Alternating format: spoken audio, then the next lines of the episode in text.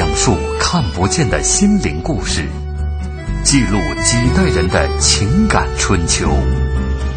周一至周五二十一点，我们和您一起重温那些年。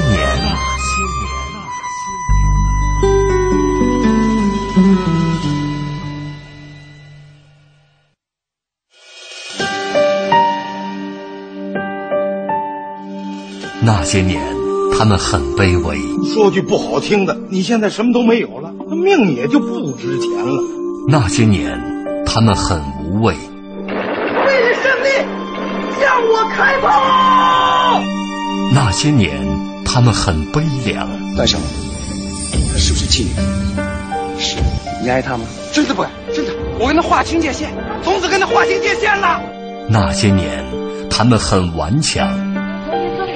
活下去，像牲口一样的活下去，活下去，像牲口一样的活下去。那些年，他们守望幸福。爸，咱这回还有别的幸福吗？哼，只要你好好活着，就能碰到好多好多好多的幸福。我的儿子，你就没事偷着乐吧。岁月流逝，情感永恒。那些年，中国人的情感春秋。春秋。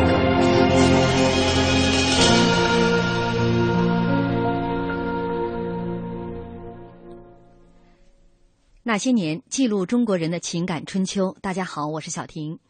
今年的三月二十八号，很多烈士后代彻夜难眠。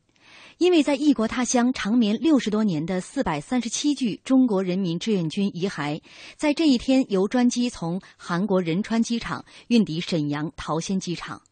从全国各地闻讯赶来的老兵和烈士后代，在沈阳抗美援朝烈士陵园外早早守候，迎接亲人回家。上午六点三十分，中韩双方在韩国仁川国际机场举行四百三十七位在韩志愿军烈士遗骸交接仪式。运送烈士遗骸的专机进入中国领空后，空军两架战斗机迎接护航。十一点三十分，迎接仪式在沈阳桃仙国际机场正式开始。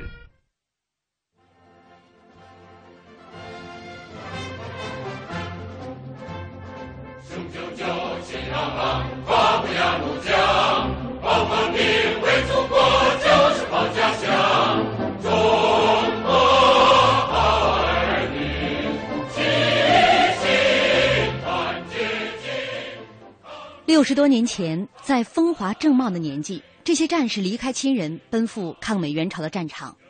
这一走，很多人再也没有回来。而那些浴血奋战、九死一生的志愿军老兵们，迎接他们的又将是怎样的人生？本周那些年将为您讲述抗美援朝志愿军老兵的故事。欢迎您在新浪微博来和我们沟通。您可以在新浪微博检索“经济之声那些年”或者艾特主持人小婷。今天我们直播间的嘉宾刘颖超，颖超你好。你好，小婷。哎，颖超是我们中央台驻山东记者站的记者。今天他要来给我们讲述的这位志愿军老兵的故事，主人公的名字叫做朱彦夫。朱彦夫被称为中国当代的保尔。简单跟大家介绍一下啊，他在抗美援朝的战斗中失去双手双脚，一只眼失明，另外一只眼只有零点几的视力。但是他用残疾的身躯拼搏一生，晚年又写出了自传体小说《极限人生》。尹超前不久是专门去采访过朱彦夫老人。对，是这样的。嗯，呃，有很多人给朱彦夫老人呃有这样的一个评价：中国的保尔。呃，还有这个给他的各种题词。那我想问一下尹超，你对朱彦夫老人有一个什么样的，就是你的个人感受？见到他之后，撇开外界对他的种种评价，我觉得通过对他的了解，我只想把他简单的归纳为永远的战士。不管是在战争年代他冲锋在前不畏牺牲，还是在和平年代他跟命运斗争挑战自己的生命极限，他的意志力和生命力真的是非常顽强，就是一个战士。嗯，对。那你当你第一次见到这个战士的时候，其实，在很多人心目当中，他是一个英雄啊。对。你第一次见到他的时候，第一眼的感觉？呃，这样说可能不是很合适。我的第一眼的感觉是恐惧。嗯，因为当时我们到他家里进行采访的时候呢，朱老已经是坐在床上迎接我们了。虽然之前也看过他的事迹，也看过他的照片，知道他已经是一个失去双手双脚、左眼失明的一个重度伤残军人，但是真正在他见到本人的时候，我第一感觉还是恐惧，或者说是震撼。嗯，就是曾经有那么几分钟的时间，我甚至站在那里，手里握着我的采访机，但是我不敢开口跟他讲话。嗯。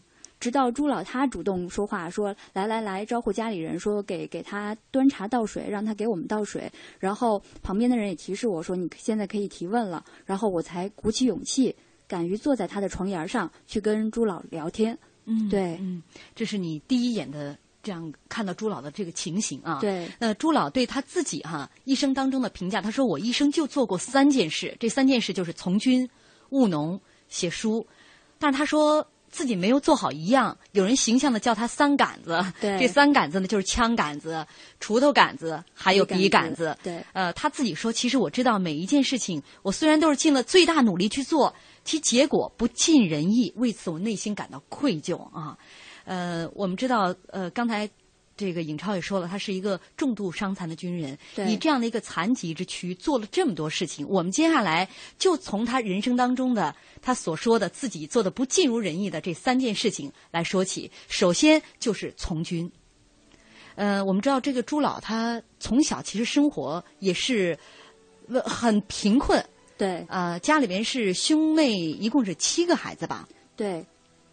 那他这呃。家里边，他父亲当时是在他十岁的那一年，嗯，在他十岁那年呢，朱彦夫的父亲是被日本人杀害了。这就在很小的时候，他心里就有一种就是家仇国恨，埋下了这样一种种子。然后随后呢，他跟母亲一起生活，因为他所处的这个山东省沂源县呢，有这么一个特殊的地理情况，就是山东整体是以平原为主，但是沂源县呢却被称为山东的屋脊，因为它的平均海拔在四百米左右。在山东就属于非常高了，那它的自然条件比较恶劣，因此呢，当时的村民是经常是吃不上饭、喝不上水的。那么，在他的生长过程中，他姐弟七个，曾经有四个是先先后是因为病死或者饿死就没有了。然后朱彦夫一直陪着他的母亲长大，然后又看到当时的种种情形，包括一九四七年的时候，国民党还乡团曾经到他们的村里去烧杀抢夺，这一切都在朱彦夫的心里落下了很深的那种种子。嗯，对。就是那个时候也吃不饱穿不暖，而且家里的几个呃兄弟姐妹呃生病的、饿死的，包括父亲也是惨死在当时是日本人的这样的一个呃暴打之下。对，呃，他是多大开始参军的？呃，是从一九四七年，他十四岁的时候，当时他听到消息说那个解放军呢正在招人上前线，然后他非常高兴，就马上去报名了。但是呢，他是瞒着他母亲进行的，因为母亲当时只有这么几个孩子了，肯定不会，肯定不会让他去。然后呢，他就在一天晚上给母亲把家里的瓮里挑满了水，跟母亲。已经睡着了的母亲鞠了一个躬，然后就偷偷的跑去参军了。嗯嗯，呃，十四岁，对，可以看出挺有主意，呃，还没有成年，但是就自己做了自己的这样的一个主。没错，呃，去当兵了啊。对，呃，这是，但是他当兵，呃，直接就到战场上去了吗？嗯，是的。他去了之后，很快就参加了兖州的会战，就是解放战争的一部分。其实他参加过的大型的战斗有很多，比如说这个淮海战役、渡江战役，经历过大大小小的上百次战斗。他曾经三次立功，十几次负伤。那么后来呢？到一九五零年的时候，他又作为首批。赴朝作战人员开到朝鲜了。嗯嗯嗯，根据朱老的回忆说呢，他们当年首批人员入朝的时候，为了不暴露目标，他们把一切有可能暴露身份的物件全部都留在了国内，呃，只带了一些就是比较轻便易行的东西，包括像他们喝水的那个搪瓷杯子上有那个八一的标志，都被小心翼翼的抹掉了。嗯，对，就没有任何的痕迹啊。对，开赴到这个朝鲜，朝鲜这个前线，呃。这个十四岁朱彦夫老人，那当时十四岁的时候啊，他如愿以偿穿上军装，可能当时给他最深的印象是这个苦孩子第一次知道了吃饱的滋味儿。没错，所以他对这个部队的感情，是我们今天呃，生活在和平年代的人无法想象的，一个长到十四岁的孩子，第一次吃到了饱饭，在部队里面感受到了这个家一般的温暖。呃，所以他和部队的这样的一个感情，在稍后的这个节目当中讲述呃战争的这个环节，甚至他以后到了家乡去建设他的家乡当中，应该能够体体会出来啊。没错。另外一点呢，就是他到这个朝鲜战场上之前，是给母亲提前修了坟。对，他自己已经做好了这个准备，就是牺牲在战场上，不准备再回来了。对，啊，提前把这些事情都做好。嗯嗯。但是等他负伤从前线下来的时候，最害怕见到的就是他的母亲，反而是他的母亲。对。好，呃，这里是中央台经济之声正在直播的那些年广告之后，我们继续今天的节目。我现在正在中央人民广播电台捐建的留守儿童示范学校新学期开学典礼现场，随着木黄镇新民小学新校舍的启用。由中央台和爱心企业共同捐建的贵州第二所留守儿童示范学校，也在铜仁市思南县开工奠基。王姐，以后你家娃娃上学再也不用翻大山喽！啥？快让我听听。这几个孩子的父母都常年在外打工。他叫王建强，今年十岁。哎呦，是我儿子。我已经两年没见妈妈了。我现在上学都住新宿舍，吃的可好了。只是很想你，妈妈。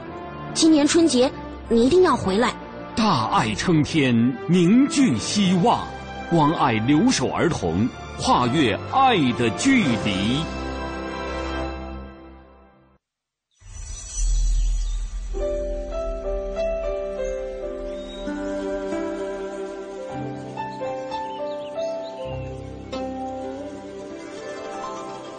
聆听生命的光荣。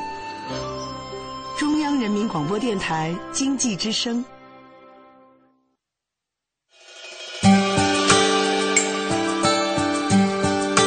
我是四零后，像我们那个年代哈，因为正好是困难时期，比如说硬糖、奶糖。上海的那个小白兔糖，那都是一个很好的美味的。最爱吃馒头，啊，当时那时候馒头是好东西啊。我是五零，哎，小时候我们那就都是很贫穷啊，那个地方人吃的都很困难，最想吃的就是白面馒头。我是个六零后，就是排叉，还有江米条。我小的时候爱吃的是蜜三刀、小酥酥糖。肉，那时候买点肉，因为都要票嘛，特别难，所以说那个呃，觉得每月就是有点肉，都家里包饺子了，那个感觉回忆的印象特别美好。爱吃什么都没有吃，没吃什么。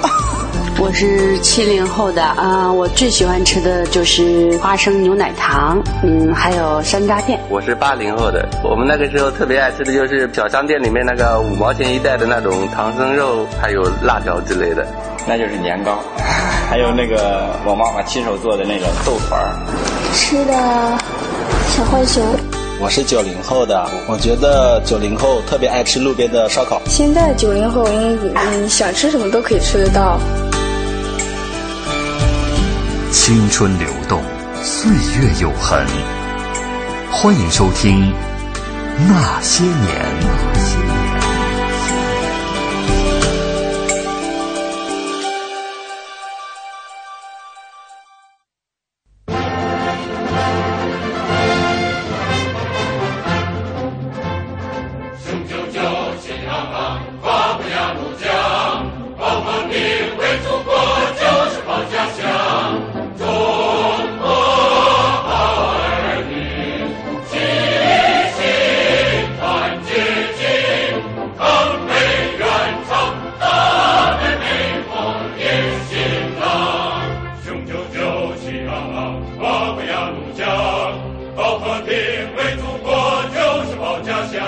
欢迎大家继续锁定正在直播的《那些年》，本周《那些年》志愿兵老兵系列，今天为你讲述朱彦夫的故事。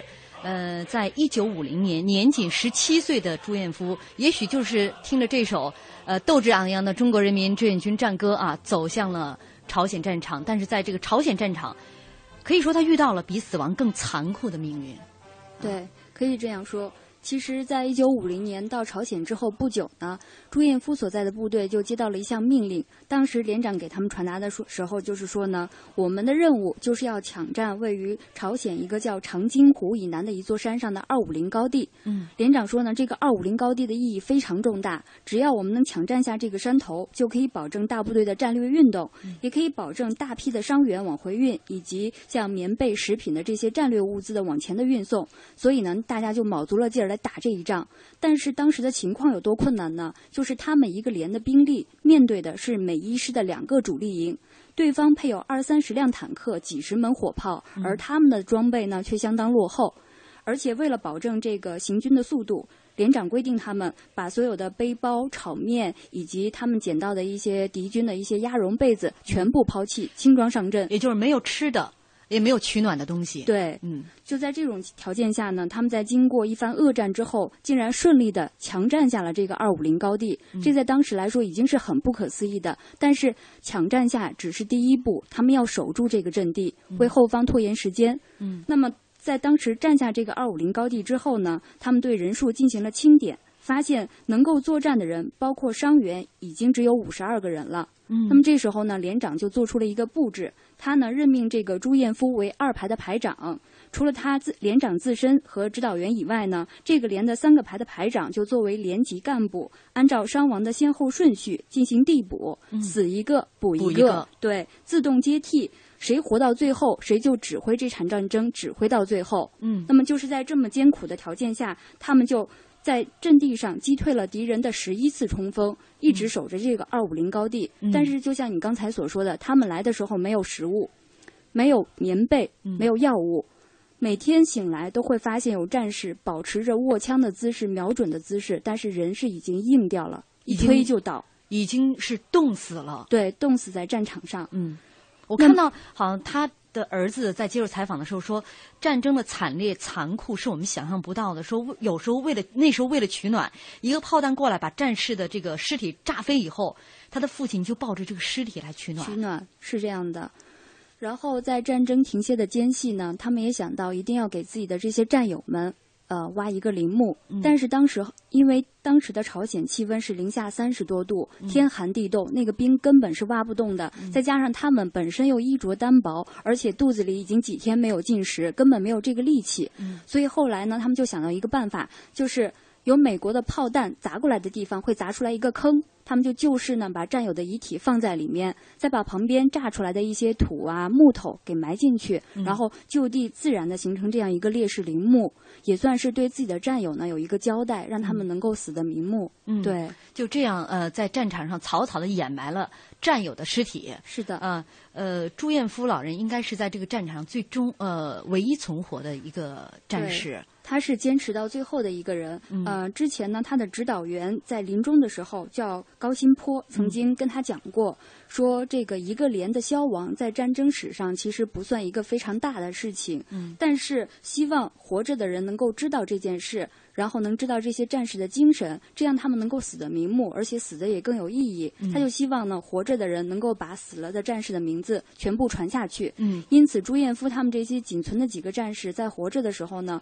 就每天重复着战友的名字，然后希望如果有一个人能活下去，也要把这些名字给带回国内。嗯，那么在有点像集结号当中的这个情节。对，是这样。然后到最后的时候呢，朱彦夫一个人毕竟是寡不敌众，他坚持到最后一个的时候，美军又一次扑了上来，然后有几个手榴弹就扔向了他所在的战壕，他扔出去了一个，但是后面的就来不及反应了。嗯，然后后来他就什么都不知道了，嗯，也不知道过了几天，朱彦夫就醒了过来，觉得眼前都是一片黑暗，嗯，然后手脚呢也完全没有知觉，他不知道时间，也不知道自己在哪里。然后就觉得浑身火烧火燎的特别难受，他想喝水，想吃东西，因为之前呢，因为他们没有食物，但是有一个战士当时是没有听站长的呃连长的命令，就是把一床棉被给背上了那个阵地，嗯，所以他们当时最后的人就是靠着吃那个被套来维持生命的，里边的棉絮是吗？被套，被套，对，然后他就醒了之后觉得非常的饿。然后这时候呢，他就觉得脸上有什么东西湿漉漉的，然后他就觉得好像是水，嗯，口渴的他就一把拽过那个东西，填到了自己的嘴里。但是在事后他才知道，他吃到的是自己的左眼的眼球。为祖国就是保家乡，中国好儿女，齐心团结。这就是朱彦夫老人左眼失明的原因。对。嗯呃，他的手脚其实都是在战场上被冻掉、冻坏的。冻坏的。对，嗯。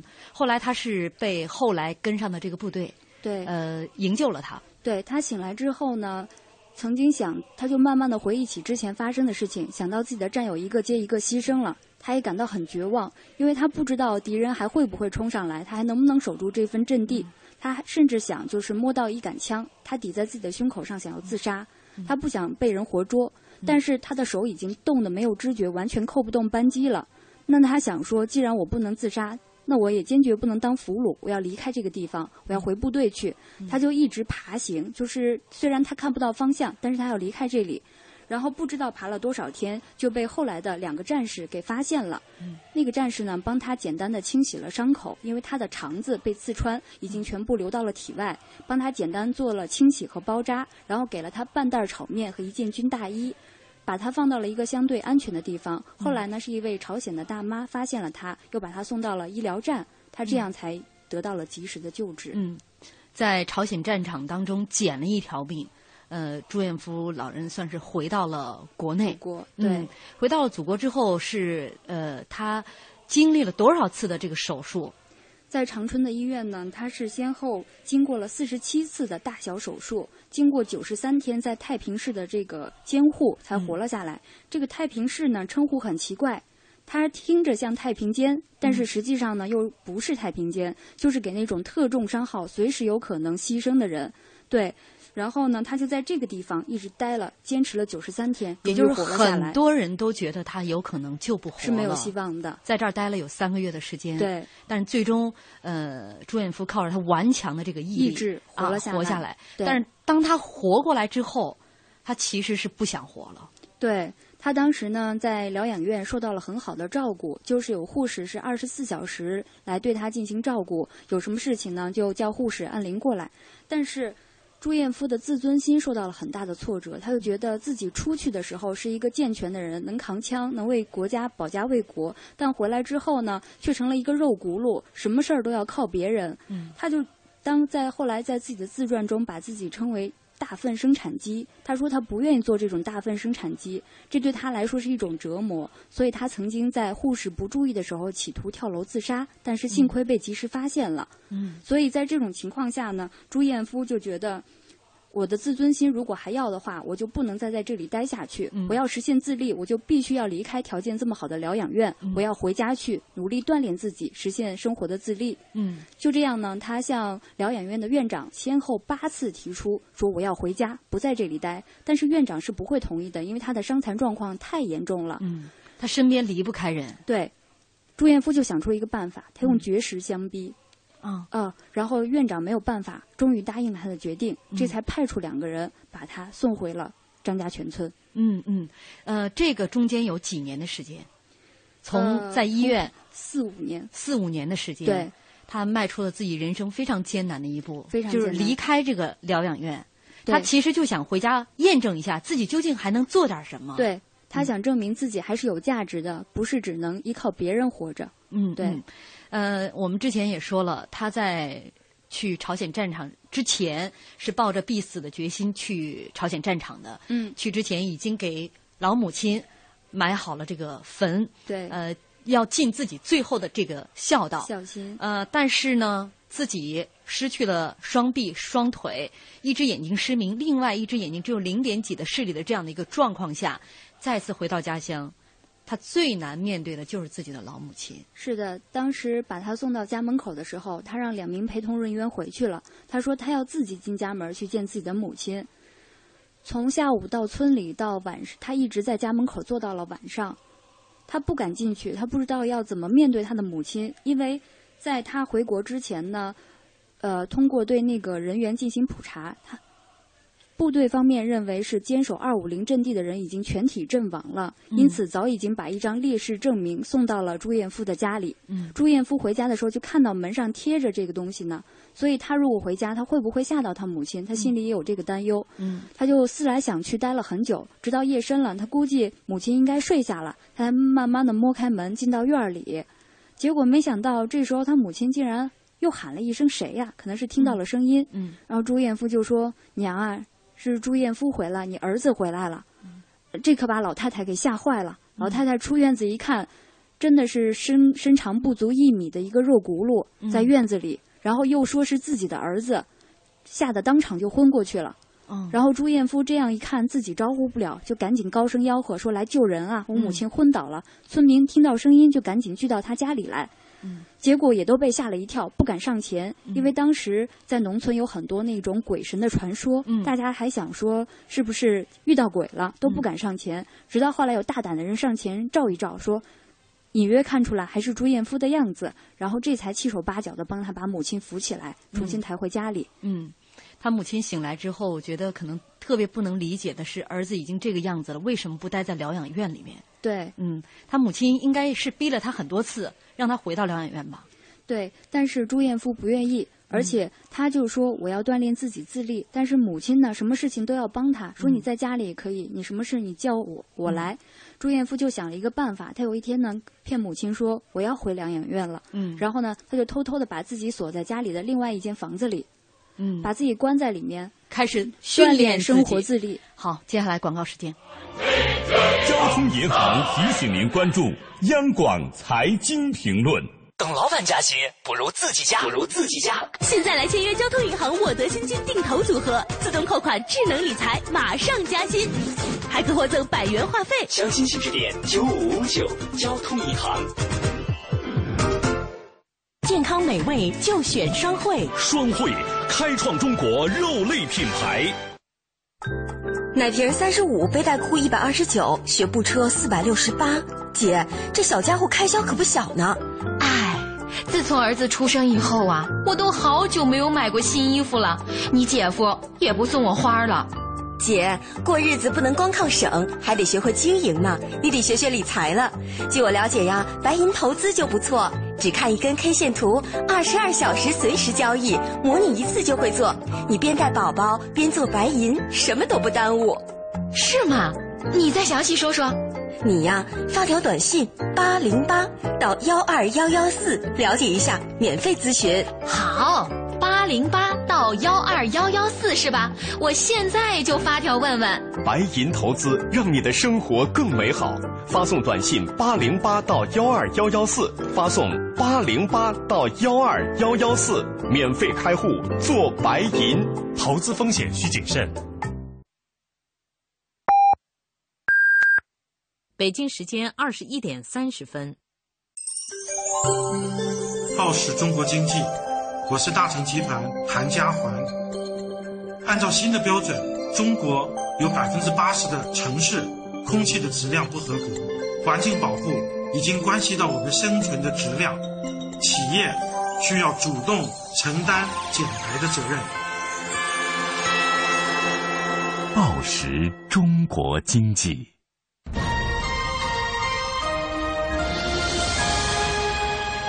经济之声。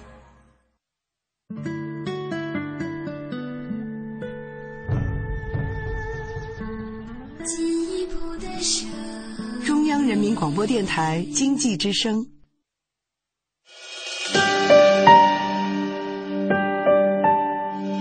那些年，他们很平凡。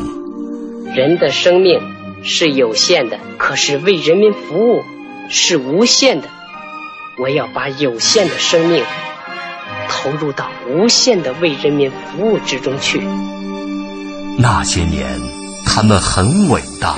我向主席跟总理保证，八年之内两弹结合成功。那些年，他们很孤独。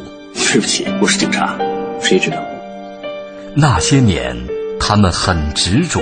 钱不钱我都不在乎，我就是要个设法。那些年，他们心怀理想。失败并不可怕，害怕失败才真正可怕。我们只有从失败中寻找胜利，在绝望中寻求希望。那些年，他们守望幸福。爸，咱这回还有别的幸福吗？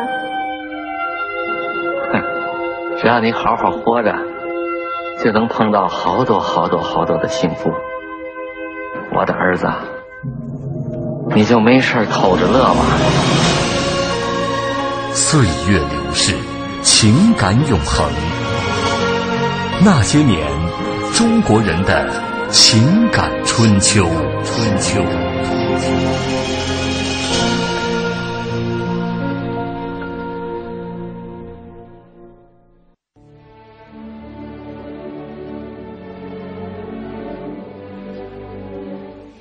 欢迎大家继续锁定正在直播的《那些年》，本周《那些年》抗美援朝志愿军老兵系列，今天为您讲述朱彦夫的故事。呃，我们直播间的嘉宾刘永超，前不久呢是呃专程去采访了朱彦夫老人。那朱彦夫老人现在已经是因为这个身体的原因，呃，基本上是卧床不起了。对，嗯，朱老呢是在一九九六年的时候曾经突发过一次脑梗塞，嗯，因为他之前在打仗的时候，大脑里其实有弹弹片就是没有取出来的，嗯，那么这下呢就让他的大脑再次受创，从那以后呢，他的口齿就变得不清楚，而且思维也不是那么连贯了。嗯那么前两年的时候，他又发生了中风偏瘫，嗯所以现在他的右侧身体是完全不能活动。然后三年前他又因为心肌梗塞，在心脏里放进了五个支桥支架，所以他现在呢。基本上是很难下床运动的。嗯，对。呃，我们微博上鼓楼兰大少说，志愿者都是十几二十出头的年轻人，一个个心呃，一个个牺牲，心绪复杂，很想哭。我们为我们的国家做过些什么呢？呃，周边很多的这个事情都是关乎你啊、我啊一些小事情，我们为社会和国家多考虑一点，就是我们对先烈们最好的慰藉。没错，嗯，呃，我们刚刚讲到了哈，朱彦夫老人说自己一生三件事情，嗯，参军、务农。那接下来回到家乡，其实就是务农，呃，但是面临他最困难的一件事情就是站起来行走。对，生活自理，因为他回到家之后，最基本的喝水、吃饭的问题还没有解决，那其他一切又从何谈起呢？因为之前在，毕竟还是在疗养院里边，对有专有人在照顾照顾他。对，嗯就像我前面提到的，朱彦夫呢是由一段时间把自己关在家里，在没有人知道的情况下，逼着自己来锻炼这个生活自理。那么他克服了真的是常人难以想象的各种困难。一步一步的重新学会了喝水、嗯吃饭，然后没有手没有脚的他，竟然可以给自己装卸假肢，然后慢慢的又学会了下地走路，嗯。然后其他的一些就慢慢都不在话下。要知道那个时候的这个假肢不像现在啊，这么灵活，对，铁假肢十七斤七呢，斤重，对，一个失去了双手、双腿的老人，视力一只眼睛失明，另外一只眼睛只有零点几的视力，对这样的状况下，0.3还要学会自己去安装假肢。对。他当时讲，在他生活当中，失败是主要的，从那个时候开始，失败是主要的。每天一件事情，上百次、上千次、上万次的失败，最终才能够尝到一点点的甜头。没错，他形容自己呢，给自己装卸假肢，就说像是瞎子在穿绣花针，嗯，几乎是凭运气在做这件事，但是他就是用自己一遍又一遍的失败来换取了自己的这种成功，然后把这个瞎子穿绣花针的事儿做成了一种常态。嗯，但是就是以这样的一个呃精神和毅力，让大家想不到的时候，当时村里的八名党员和父老乡亲，呃，请他来当他们支书村的村支部书记。对，当时呢，村里人推选朱彦夫，主要是基于两点。首先呢，就是他们也认为这样一个肉轱辘竟然能生实现生活的自立，嗯这就已经是一个很了不起的事情，是个硬汉子。嗯，然后就是因为朱彦夫回乡之后办了一件事情。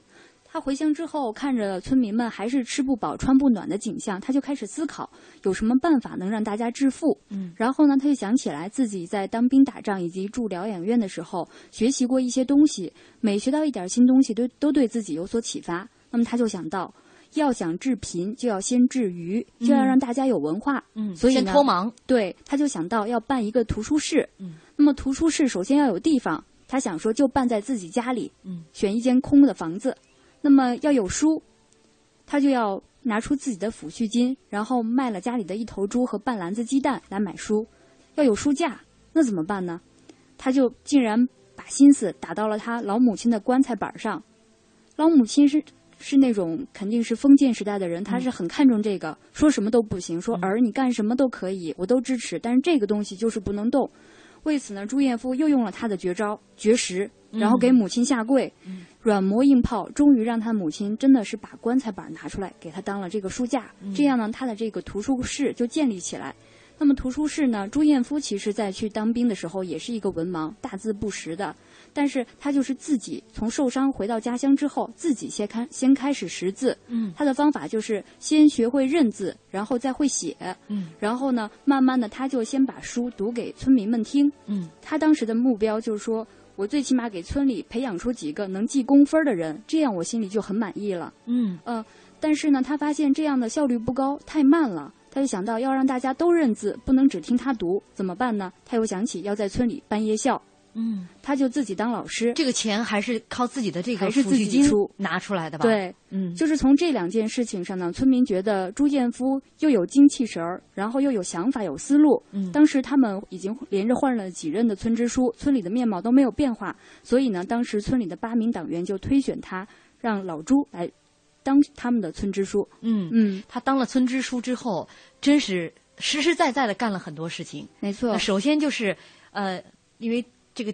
呃，尹超之前也说了，他的家乡呃自然条件并不好，很恶劣，向向荒山去要地。对，啊，他干的第一件事情呢，就是整理土地来增产粮食，最起码让大家先吃饱饭。嗯，那么当时张家全村呢，人均的耕地面积是不足一亩的，村民年年都吃不饱饭。当时他们村里是有三条大沟，两个山头，把村里的耕地隔的是七零八落，地块面积很小，而且都不是很好。那么朱彦夫就想到说呢，要治理这三条大沟，他的办法呢，就是其中最长的一条赶牛沟，他就想到一个办法，两边给它像拱桥一样的架起来，嗯、然后呢，上面再垫上大概半米左右厚的土，那么下面呢，雨天的时候可以泄洪走水，是个暗渠，上面就可以种粮食。嗯、就这样，他经过。这个一番努力，带着村民出工，白天是主要的男的壮年劳力，晚上呢就是一些副劳力，大家出义务工来。经过这个大概几年的时间，把荒废了这种几十年的赶牛沟，一千多米长，给修建出来了。嗯，就是开辟出了四十多亩良田。那么当年。这这些地就使村里增产了五万多斤粮食。嗯嗯，当时呃，我看他们这个原来这个村的主任说，冬天啊六点吹号，六点吃饭，七点准时到工地，全大队一个号令。关键是朱彦夫他本人就已经是这样的这个身体，对，每天跟大家一样亲自到场。嗯，是这样的。当时他说这个工作作风呢，也是朱彦夫可能当过兵的缘故。嗯。军人的作风，说几点就是几点，一定要到。嗯、而且他自己永远是冲锋在前、身先士卒的。嗯，能够想得到，他自己架着假肢，然后拄着拐杖，是很不方便的。包括你最最基本的，比如说你要查看一下土地的伤情，嗯、一般人你只要蹲下抓一把土，就能感受一下它的湿度啊，看看种子种的深浅啊。嗯、但是朱彦夫做不到这个，那他怎么办呢？他就把手一撒，把双开双拐扔开，然后整个人啪的就摔到地上。然后他就用的他的残肢去扒拉那个土，这样感受土壤的伤情，感受那个种子种的多深。嗯，他就是这样一次一次摔倒在山上，别人都劝他说：“你你身体这样了，你给我们出出主意，你在家里听坐镇指挥就可以，有什么情况我们跟你汇报。”但是朱彦夫说：“我当村支书能这么干吗？我不在第一线的话，我能知道什么情况？”嗯，然后他就每天坚持到场。很多人不在场，他也是独自去到这个山上去看一看地形，然后爬山越岭，规划蓝图。我看到他，呃，当时采访说他独自一人，趁山上没人哈，对，有四种走法，对，一是立行站着走，第二种是跪行跪着走，第三种是爬着走，第四是滚行，因为滚行快一点，但是滚行损失很大。对，嗯，当时大家看朱彦夫这么辛苦，就经常。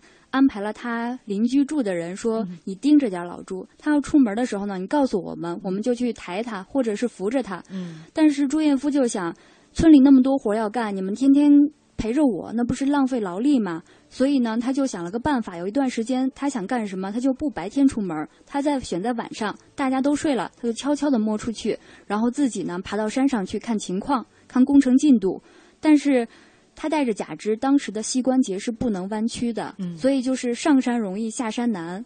嗯，所以他不知道摔过多少个跟头，经常是白天天亮了，大家去上工的时候才发现朱彦夫摔在山上的什么地方，假肢还有拐杖都已经出去了好远。嗯，这才知道他已经前一天晚上又偷偷的上山来了。嗯嗯嗯，呃，除了就是以这样的一个身体带领着村民，呃，向荒山要地，他还给这个村里边挖了井。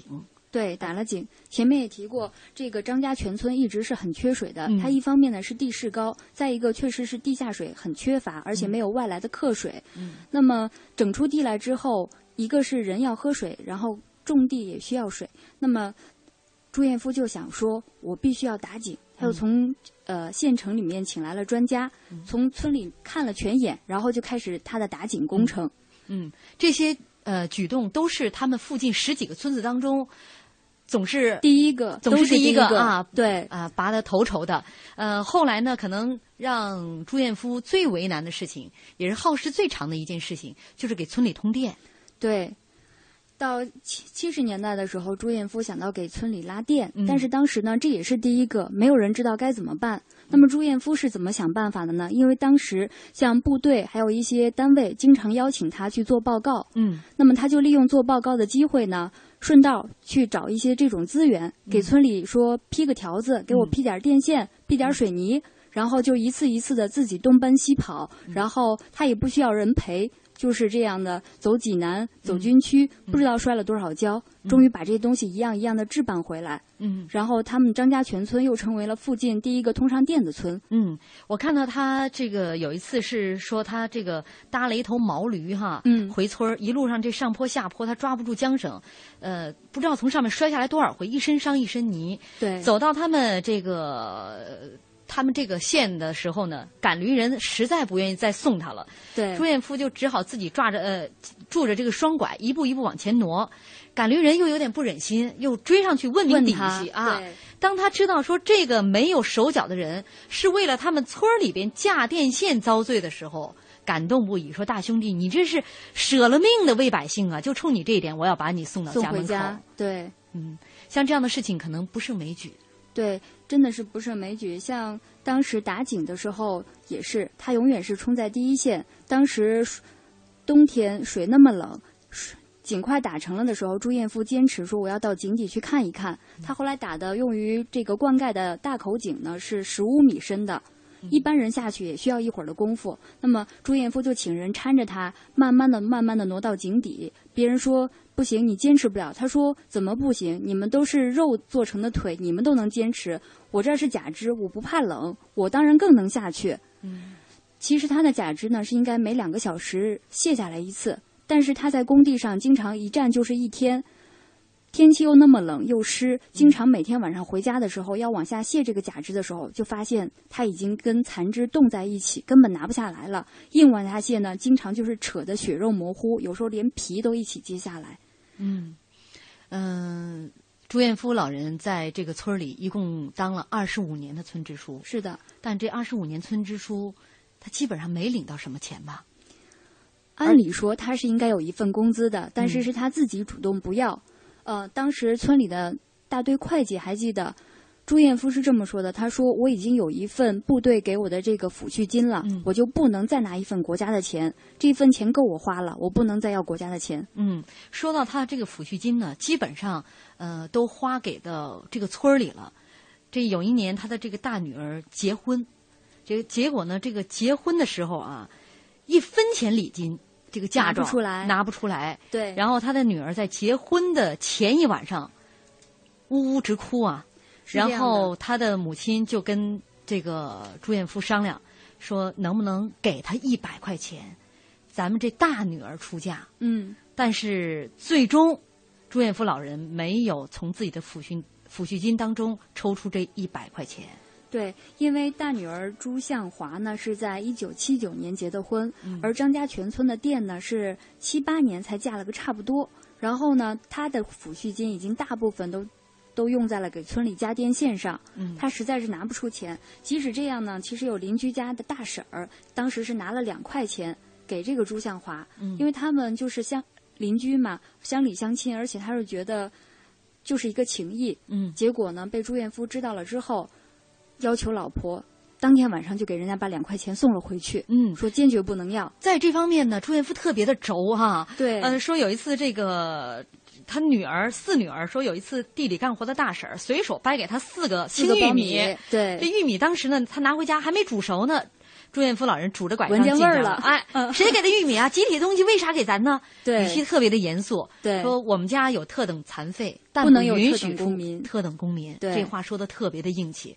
他说，如果我们家出了特等公民，我哪里还有脸来管别人？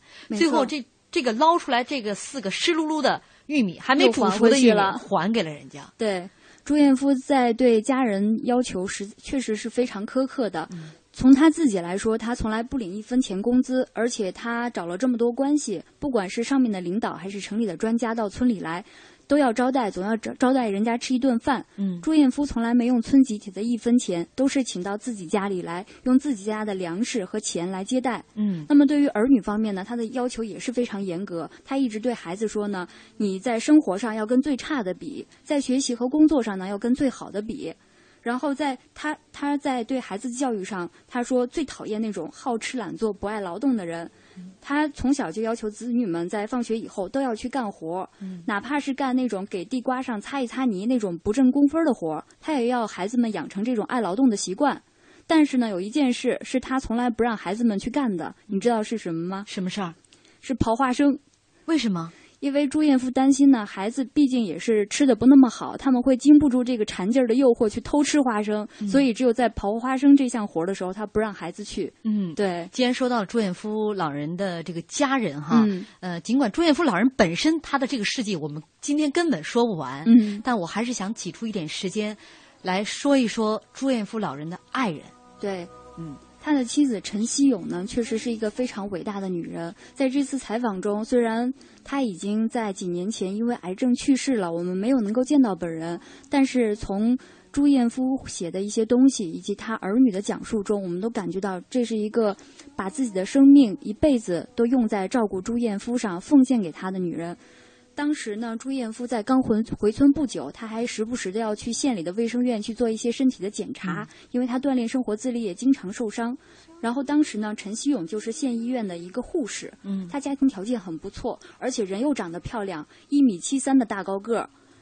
那么他在接触朱彦夫一段事迹之后呢，一开始只是很钦佩他，直到有一天，他们医院的院长跟他提出来说：“你愿不愿意考虑嫁给朱彦夫？”那么当时他的第一反应是不能接受的，毕竟这个人是这样的，重度伤残。但是后来他就想通了，他想说，像他这样的人，他已经为国家做了这么多的牺牲，我为什么就不能对他做一点牺牲呢？如果你也不爱他，他也不爱他。那岂不是让这个英雄在受伤之后，心里又再受一次伤？嗯，所以所以说呢，他就毅然决定要嫁给朱彦夫。嗯，呃，他的女儿曾经问过他，呃，说妈妈，你是同情我父亲，可怜他，还是因为仰慕他，对，跟他结婚？他母亲就说了一句，说我那天看了他一眼，如果我不扶他，他轱辘到地上，对，捡不起来了，就捡不起，这个人就捡不起来了。嗯，呃，我不知道该怎么样去形容这种爱。但是他的妻子一旦嫁给他之后，这一生风风雨雨，全部陪着他一起过。对，朱彦夫把自己的抚恤金都用到了村里边，家里边一分钱没有。朱彦夫不管啊，家里来人了，依然让妻子去去接待，给人做吃的。他妻子一摊双手，意思家里已经一分钱没有了。朱彦夫，我不管了，呃。根本就不理会妻子的这个表述啊！妻子只能到外边去赊钱，呃，赊人家的菜，赊米赊面，回家给这个家里来的这些客人给人做饭。而且他们家曾经有四位乞讨人员在他们家住了几个月的时间。几个月，对。后来实在是感恩这位这一对夫妻吧，自己讨来的钱买了一条烟，送给了朱彦夫。朱彦夫说什么都不要，然后后来他们想到了一个办法。因为朱彦夫是抽烟的，其实他的妻子陈希勇呢也抽烟。嗯，然后当时他那群人发现了这个事情之后呢，他买了一条烟，但朱彦夫就不要，他怎么办呢？他们想一个办法，就说把那条烟全部拆开，拆成散的，一包一包，然后就跟朱彦夫说：“这是我们今天乞讨路过一个地方，那儿呢举行婚宴，我们跟人家要来的。”嗯，啊，就这样呢，朱彦夫才接受下了这个东西。嗯。这一生，呃，他的爱人陈希勇究竟付出了多少？呃，我觉得不用赘言。他在他这个身患肺癌的最后几年的岁月当中，他身体已经很虚弱了。那朱彦夫老人那时候也是半身不遂啊，生活不能自理。他呃，因为他的肠胃又不好，所以有时候说要上厕所就是急茬儿。对。那他们家其实他的爱人不让他的子女来照顾，就是他。但是他那时候身体已经背不起老人了。对他当时的身体已经很虚弱，而且听他的女儿讲呢，他的腰本来就是有伤的。嗯。但是朱彦夫一旦说要要背他。陈希勇想一个什么办法，就是猛地灌几口烈酒，用那个酒精去麻痹自己的那个痛，然后咬着牙一口气把朱彦夫背到地方。嗯，他是在自己最后临终前九天才去住院，才去住院。对，其实，在检查出肺癌之后，相当长的一段时间，陈希勇都拒绝去住院。嗯，他就说：“你们照顾他，我放心不下，我必须看着他。”嗯，然后直到后来情况实在是不行了，他才。被送到医院，然后住院九天呢，就去世了。在他去世之前呢，朱彦夫去看过一次陈希勇，然后他对朱彦夫是这样说的：“他就说，我就是不能照顾你到最后了，但是我真的是放心不下你。然后到最后呢，他确实是就去世的时候都没有合上眼睛，心里一直是有所牵挂。”嗯，呃，朱彦夫老人也是在他的爱人去世之后，第一次向妻子说出了抱歉的话，对，说这一辈子欠。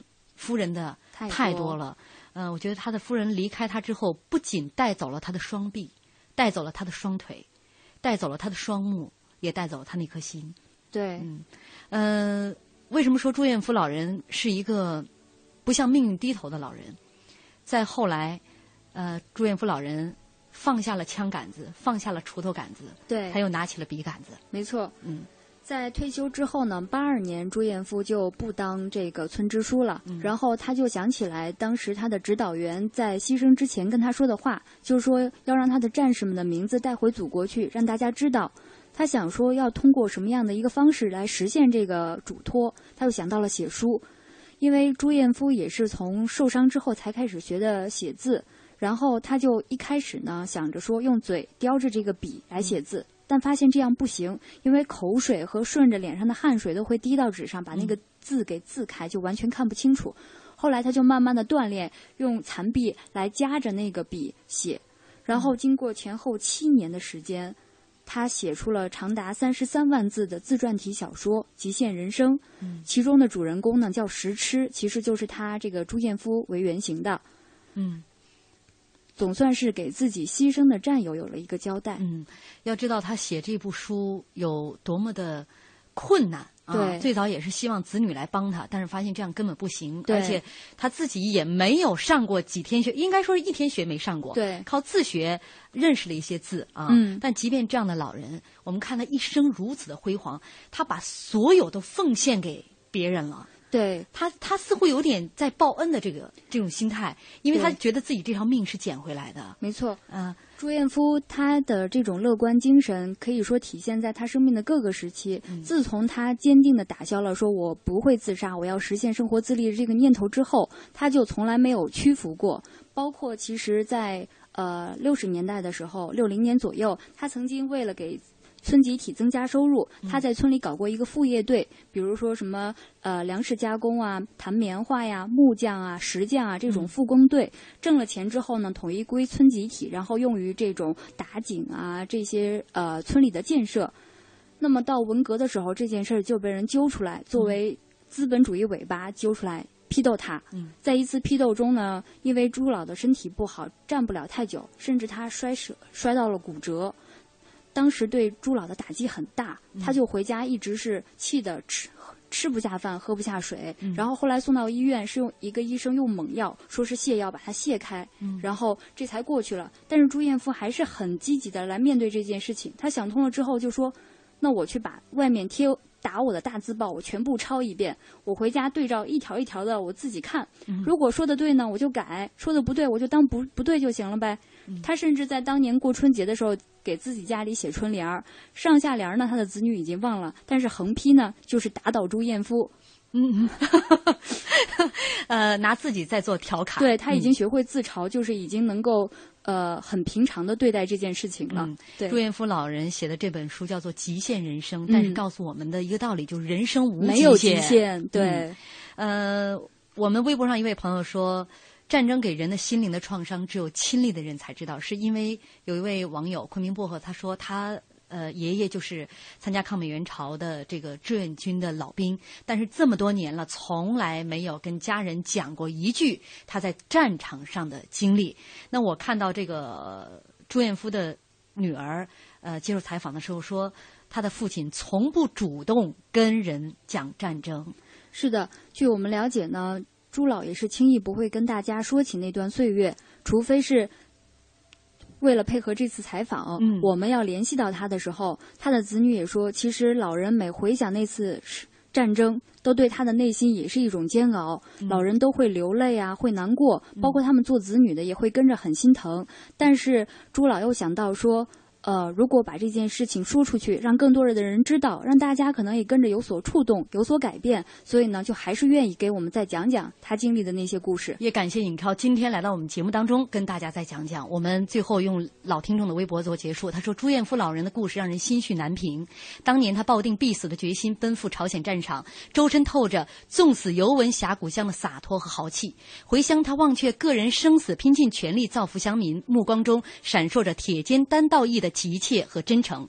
艳夫老兵，艳夫老人，为你流泪，崇敬之泪，感动之泪，致敬老兵。”